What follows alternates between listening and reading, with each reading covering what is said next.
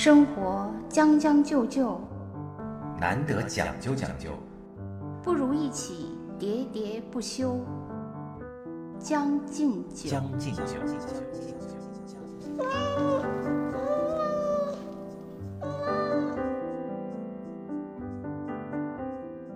我觉得还有一点要提醒大家的就是，旅游的时候，其实我觉得不用去网红圣地打卡。嗯，对，特其实别特别没必要。对，因为很多都是被商业包装的东西，其实并不好。第一是它并不是真正的当地的特色，第二就是由于它是网红打卡地，所以人满为患，没错，就体验很差。尤其是现在那个抖音，现在对那个地方旅游城市的推动作用特别大嘛。往往它那个成了网红城市之后，你比如说像那个重庆的什么洪崖洞啊，还有像西安的那个什么摔碗啊，什么一些地方，去了之后人都走不动路。对，其实看完了以后，你也觉得没什么体验，没感觉到当地的好处。我觉得，尤其是吃这件事情，更不用就是去那些网红的，就到当地，你走到哪儿随便问周围的人啊，就是你附近什么好吃可以推荐，或者看哪家店人多就去哪家就行。，这个其实就是我也想跟大家分享的一个旅游当中的一个秘籍嘛，就是你旅行的时候啊，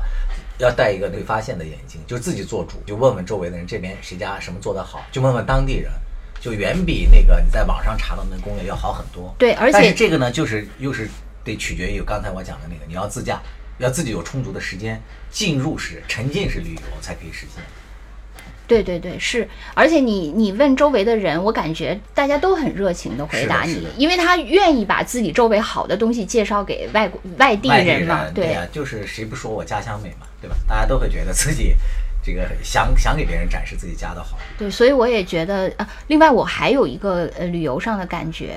我觉得那个国内游其实还挺好的，就是虽然我刚才说了国内游有各种坑、各种陷阱啊、各种问题，但是我我不知道大家有没有这种感觉，反正我觉得我去境外游的时候，嗯。我经常就是感觉挺孤独的，嗯，因为确实就是到一个人生地不熟的地方然后对，尤其是你你有的时候会那个晚上在异乡踽踽独行的探索，因为你也想探索发现嘛，在那些路上走，但是就好像你脑子里有一个地图，在国内不管其实你脑子里也没有一张地图，但是呢，由于这些人情，呃，这这些语言，这些你每一个熟悉的文化，你就觉得不管怎样，这张地图很安心。你很放松。对，可是你你你在国外的时候，我我真的我有很多次的那种印象，就是那种我现在还能回忆起，就是在比如说我在好多什么斯里兰卡那个乡下的街头，什么在那个、就一些画面啊，对，就是好像当时你真的就是觉得挺孤独的，就是你。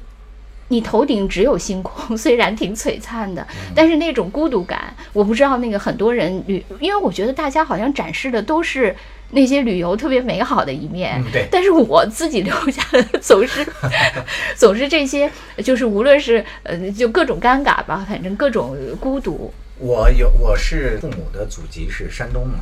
山东日照人，然后我小时候就基本上没有去过，包括上大学都没有怎么去过那里。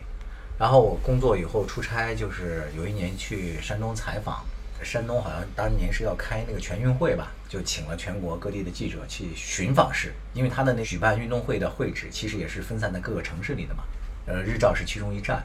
然后我们就去那边采访了一天，然后晚上的时候就住在城市里。采访的时候我没有什么感觉，但是采访完了，我跟我一个同事两个人打车到海边的那个地方，然后去转了转。晚上嘛，就是凉风习习的，我们就找了一个烧烤摊儿，然后坐下来，然后就要了两杯啤酒，点了一些串儿，就开始吃。然后就在这时候，突然我那个周围的就是人就多了嘛，大家的那个说话声音，我就听到了。有一瞬间，我突然就眼含热泪了。啊，你觉得你好像从小就在这儿，对，我就感觉好像这个地方就像梦一样，就是我一直就是在这地方长大的，只是我我走了很远，我就像一个那个失去了记忆的人，然后在这里突然就那就是我的记忆又 恢复了，就这种感觉。哎，好像好像莫言有一个小说，那个《丰乳肥臀》嘛，他那里面好像是，呃，有好像是这一部啊，也有啊可能名字是错的，但那个情节就是说，他那里面有一个人是个瑞典人嘛，啊这个人他四五岁的时候就来中国生活了，他说着那个高密话，就是一个瑞典人，啊，然后他对对对对，啊他就是说着那个高密话，然后最后呢，他这个小说到后来，这个人人这个外国人被杀了，但他嗯在被杀之前，他突然满嘴都是瑞典话。啊，对，就是的对，就四五岁之前的话，他好像就，所以可能最原始的就是来自于你身体里的 DNA 的记忆，还是有。是真的是有的，就是这个东西，其实 DNA 就是有很多东西啊，这个遗传密码是还是还是比较神秘的。我父母他们其实离开山东也很多年了嘛，包括在家里他们也讲的，尽量讲的是普通话嘛，虽然是山东式的普通话，但肯定是不是和当地的语言是不一样的。所以当那些乡音突然传到我耳朵里的时候，那一刹那我就百感交集，就那种感觉就就是反向说了，呃，证明了你刚才说的嘛，在国外旅行为什么会感到孤单？对，对真的是。我回到了我父母的家乡去旅行的时候，那种亲切感就真的是油然而生，就让你觉得那种感觉，我好像这一辈子都没有几次经历过，感觉是啊，家乡的游子我回来了，就这 就有这种感觉。各位好，我是中央广播电视总台主持人李志。面对生活，是该将就将就，还是该努力讲究讲究？且听我的两位老朋友兔子和江山为您好好说道说道。欢迎收听脱口秀节目《将进酒》，每周一、周四晚八点准时更新。你刚才说就是在境外旅游，一种是会觉得孤独，我觉得还有一种啊，就是你也会觉得很难真正的融入进去。境外游里面我。嗯，比较推崇啊，也是想让大家都去看一看的。我觉得日本还是挺好的。当然这几年大家可能基本上都去过了。我觉得日本，呃，去旅行呢，就是它的国民素质非常高，它是一个有秩序的国家。你到任何一个地方，没有人会争抢，跟你永远保持着社交距离，然后对你也非常友好。但是呢，在这个秩序的背后呢，你又会感觉到一种，就是你很难真正的。呃，融入进去。举这么小的一个例子，机场，比如说咱们从那个北京这边要起飞，往那边飞的话，你的在机场的那个一提到它的声响，就是那种哇，就这种，是吧？这种很很很这个嘈杂的声音。但是你日本那个机场，你开始就是降落要出行的时候，呃，当然就是在出海关的时候，中国人比较多嘛，还是会有那样 同样的声音。但是当你换到一个场景之下，就就整个的那个频次声音就非常低沉的，同样的是这种嘈杂声，但是频率就要低了很多。但是呢，其实我们已经在这种嘈杂的声音中，已经都已经习惯了，习以为常了。就猛然间变成这种时候，你也是不适应的。就像那个笑话一样，有几个那个北京人跑到那个喜马拉雅山上去登登上去之后，然后就突然没有汽油味儿了嘛，就非常不适应，要跑到那个汽车尾管那猛吸几口。才能适应过来，这个就是嘈杂是中国特有的乡音嘛，是吧？对对对，你这个说的也挺对的，但是还是要与文明同行啊，我们要尽量的净化自己。其实我觉得最好的一种旅游方式啊，就是不是这种，就是怎么说蜻蜓点水。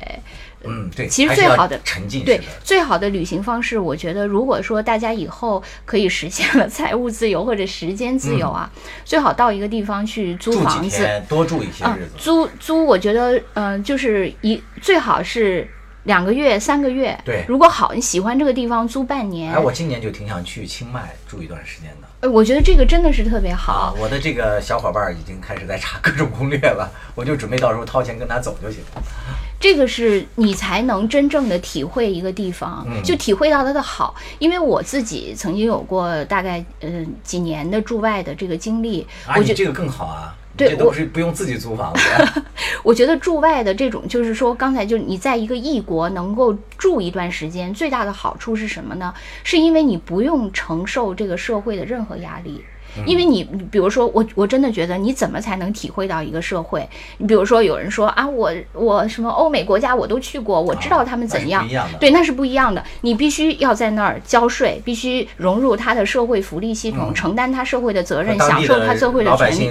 对，你只有这样的话，你才能那个感受到这个社会的就是痛苦。嗯。可是呢，像我们这种，就是比如说住外，或者你到一个地方去租房子。你不用承受这个社会给你的任何压力，可以甩身就甩手就走了。对，这个时候你恰恰可以纯体会这个社会的美，嗯就是它的无论是自然的还是人文的。对，就你就像看一部剧一样嘛，就是你进入式式的去看了，对，沉浸你是旁对沉浸式的，对对沉浸式的，真的很好。然后你可以在它的大街小巷里随便走，然后吃它的各种东西，去它的超市，去它的小店，各种。我觉得这个是一个最佳的旅游方式，而且其实成本相对来说是比较低的。对，所以我觉得那个就是通篇说下来，我觉得最重要的一点，你要旅行啊，就是你要有自己的思想去旅行，你不能人云亦云，人游亦游，就是别人拍了美图，你也要拍，然后别人去了网红的地方，你也要去，我觉得这是非常没有意思的。你怎么讲呢？我讲我个人的一个经验，就是我是一个那个花草的那个忠实的拥趸爱好者嘛，我到哪儿我都有一个特别特殊的习惯，我会拿着相机，然后专走那些小巷。去干什么呢？我就看别人院儿里的花花草草，我就像一个偷窥者一样。然后呢，我就会嗯观察每一座城市，就是这个城市里那个窗户，一般窗户都是那个养养花的集中地嘛，养花的集中地嘛，它这里放了什么花儿，它的花草呢长势如何。然后你比如说像成都啊，成都它其实就是屋顶花园非常多，成都、哦是吗成都的屋顶花园几乎家家都是这样，都有这样的。成都的绿化也非常好。然后呃盆景就养得非常漂亮嘛。我我在成都的时候有一次还去一家跟人家攀谈，呃当地人也非常热情，还邀请我进去到他家喝茶，然后就聊起来，然后就留下了非常美好的回忆嘛。你比如说要去那杭州这边，就杭州就是有一点那个雅兴，它的因为杭州本身它的民宿也非常多，很多那个民宿的养花水平是非常高的，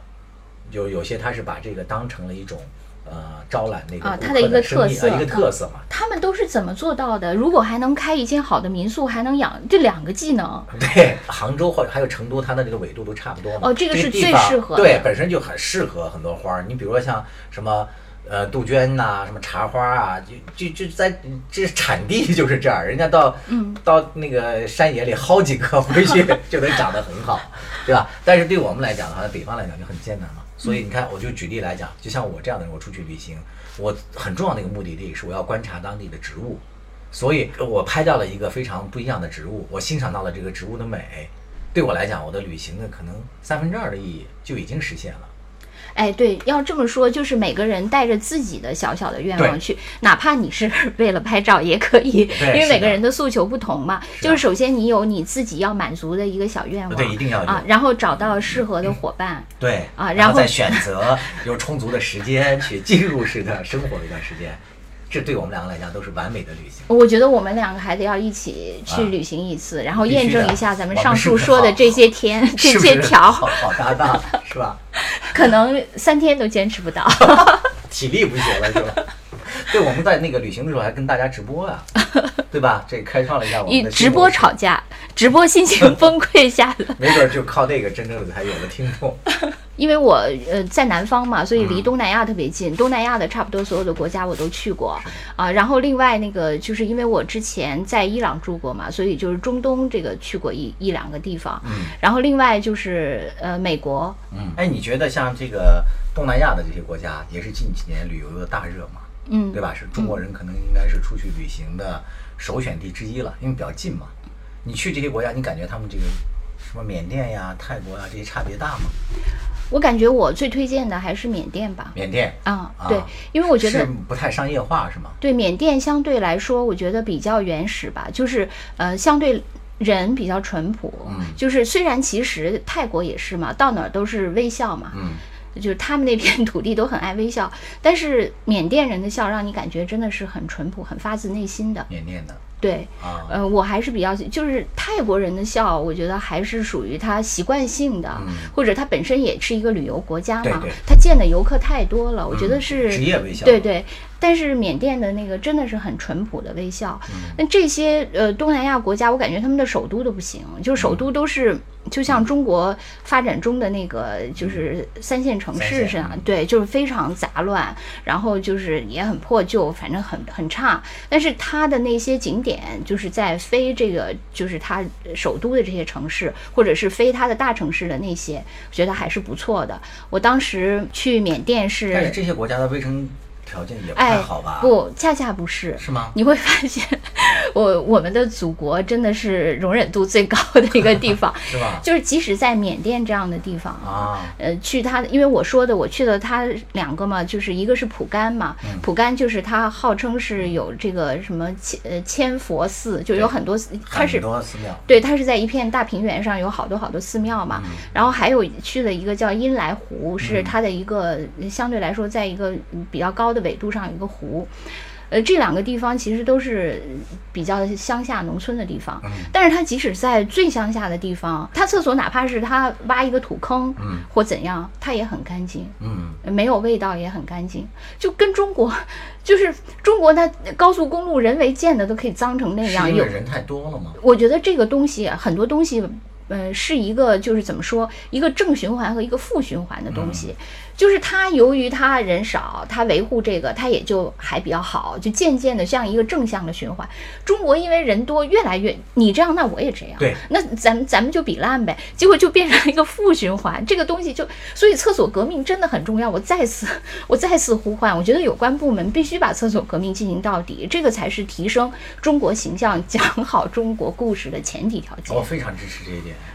我我我坚信，我比你看到的那个 可怕的场景 对，因为我靠忍着，要多得多。我靠忍，你不忍呢？我我之所以没看到两眼一闭，我是靠忍着的，好吗？我可是从新疆这地方出生长大的呀。啊，你去旅游或者怎么样的，很多时候都是夏天嘛。那冬天的时候还有厕所，还有另外一景呢。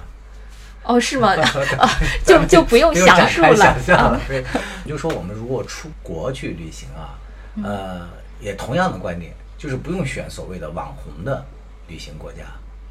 因为我们经常一说起来，大家好像觉得啊，去欧洲或者去什么。呃，非常知名的这个景点去旅行，感觉才想去旅行了，才值。实际上并不是这样的。实际上，其实每一个地方都有非常值得去体验、去欣赏、去较好的地方。对，而且我想说，刚才说到东南亚，大家一想东南亚都是一个特别热的地方对嘛，就好像就是那种很潮湿的这种热带或者亚热带气候。实际上呢，这些国家每一个差不多都有一个高山的这么一个景点。啊，比如说我刚才说的这个缅甸的这个英来湖，它本身就是一个大概在半山腰的一个，然后另外呢就是越南它也有一个地方叫。大乐吧，或者是大类，还是这个音我不太确定。这个地方也是，它也是在一个比较高的纬度上。然后当时法国人就是在越南的时候，那个是法国人度假的一个地方，它那个完全就做成了一个欧洲的小镇的样子。嗯，就完全像一个欧洲小镇，然后里面有各种各样的呃酒店都很好，也就各种童话式的。我当时住了两个酒店，一个酒店就是像奶油蛋糕一样，每个就是那种欧洲的建筑做成像奶油蛋糕一样；另外一个就是做成像那个童话中的木屋一样啊，然后既有郁郁葱葱，呃，就是各种特色的酒店，食物也很丰富，到处都是鲜花，呃，气候非常宜人，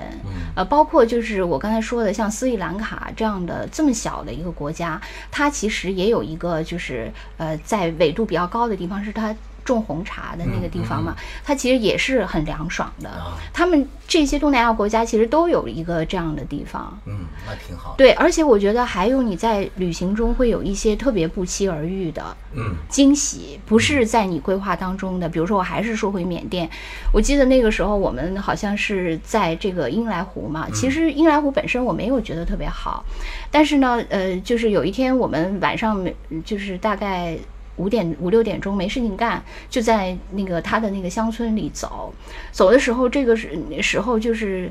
呃，是夕阳，哇，简直你能想象那个村里的河全被照。我嗯我觉得我从小到大，其实我没有见过就是画里的那种、啊那种落日，就是那种真的是红彤彤的那嗯些。我觉得我看了无数次的。就是 爬起来看日出，或者晚上去海上啊，那个追日落，我没有一次看到那种就是完美的日落。对把所有都染红了的那种就是波光粼粼的。没有一次，但只有那次就完全不期而遇。它是在一个小村子里，村子里有河，然后河里还有有两边都是那些就是像什么乌篷船，或者是那些比较简陋的那些农村的村舍。但是那种就是突然间给你的那种落日的感觉，它又是跟这个村落结合在一起。哎，当时我觉得不是震撼，就是觉得。哎呀，好美，太意外的这个惊喜了。然后这一幕你是永远会记得的，这是不期而遇的美。我觉得这种就特别特别珍贵。我觉得旅行其实最重要的就是要发现这些地方，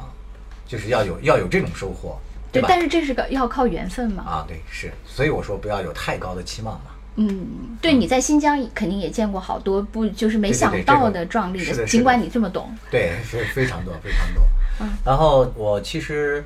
去旅行，我印象最好的一个地方啊，我也非常推荐大家去的，其实就是应该是算南半球的这个有一个小国家，非常小的叫斐济。我觉得这个地方是非常值得去的，因为它在那个澳大利亚的那个东南边吧，就大概这个位置，跟汤加呀什么的在一起。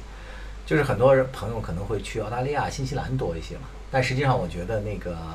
呃斐济也完全不输上面这些国家的。我非常喜欢它的呃几点呢，就第一就是说它的海滩非常美，它因为本身就是一个岛国嘛，然后它的这个海滩有全球什么嗯十大知名海滩之一，呃，我们去的时候住的是这个洲际酒店，然后洲际酒店本身就在这个海滩边上。所以我去了之后，我旅行跟别人也不一样。有很多人去了就是潜水嘛，我去了之后就基本上就住在这个酒店，就每天就别人都在水下，你在水上。啊，我我也去潜水了，去了嗯鲨鱼超市也看了嘛，但是本身不是特别有兴趣，就看了看，知道就就就没再去别的地方了。然后我就早上起来，我起得非常早，就徒步就走出那个酒店。当然，那酒店也有电瓶车，他也会载你去，但是我就想自己走着过去嘛，就坐在沙滩边上，就是你看着你刚才讲日落嘛，我是看那个日出，嗯，然后它这个一点一点的这个太阳升上来，然后有时候我心血来潮的话，就他这个店里也有那个叫浮泳还是什么泳，就是你趴在水里，就是你不用漂着啊，漂泳浮尸。浮潜啊，浮潜 就是浮尸浮尸潜。然后有时候我会租他的那个，他也不是租，因为你住进酒店，他这个免费给你提供嘛。我就趴在海里，嗯然后趴一会儿，然后抬头看看这个那个太阳啊什么的，那种感受非常好。就是、你觉得你可以在这儿趴一生啊，趴一生真的是嗯可以的。余生都趴在这儿。对，就另外一个就是这个国家比较吸引我的，就是你刚才讲的，它民风非常淳朴。生活是有点上头，日子似包浆。你在将就的活着，总有讲究的念想。将进酒，不打烊。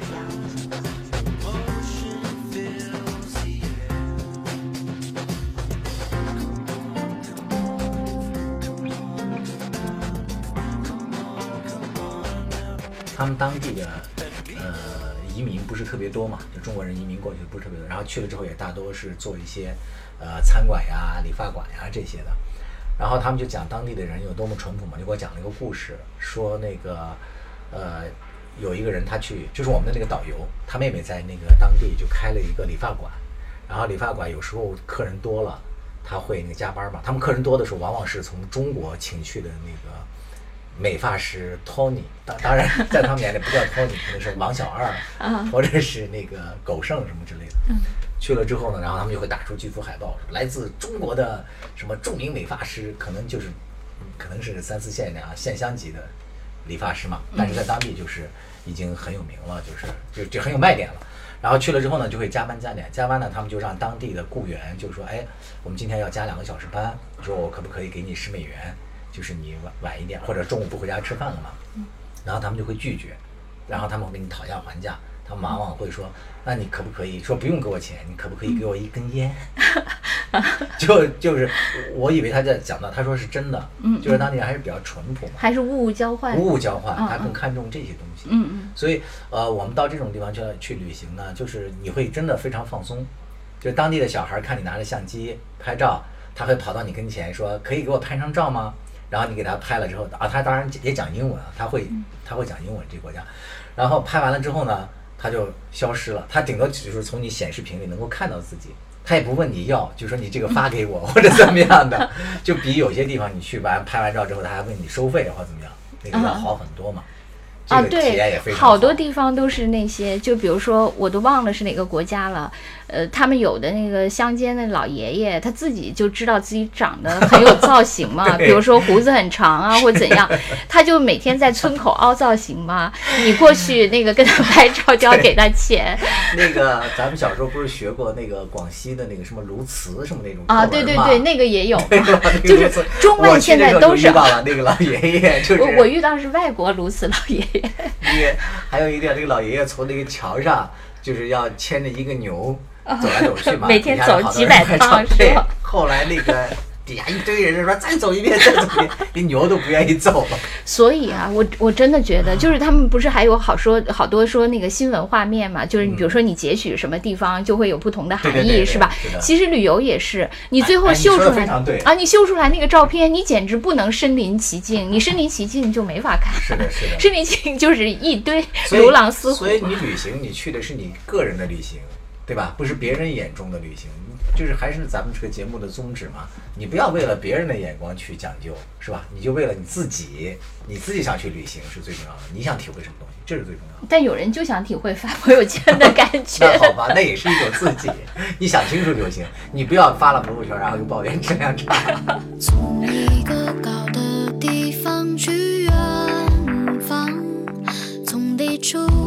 加稍纵即逝的快乐，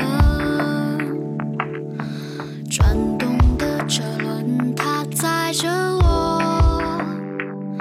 偶然遇见月光，倾斜的苍白。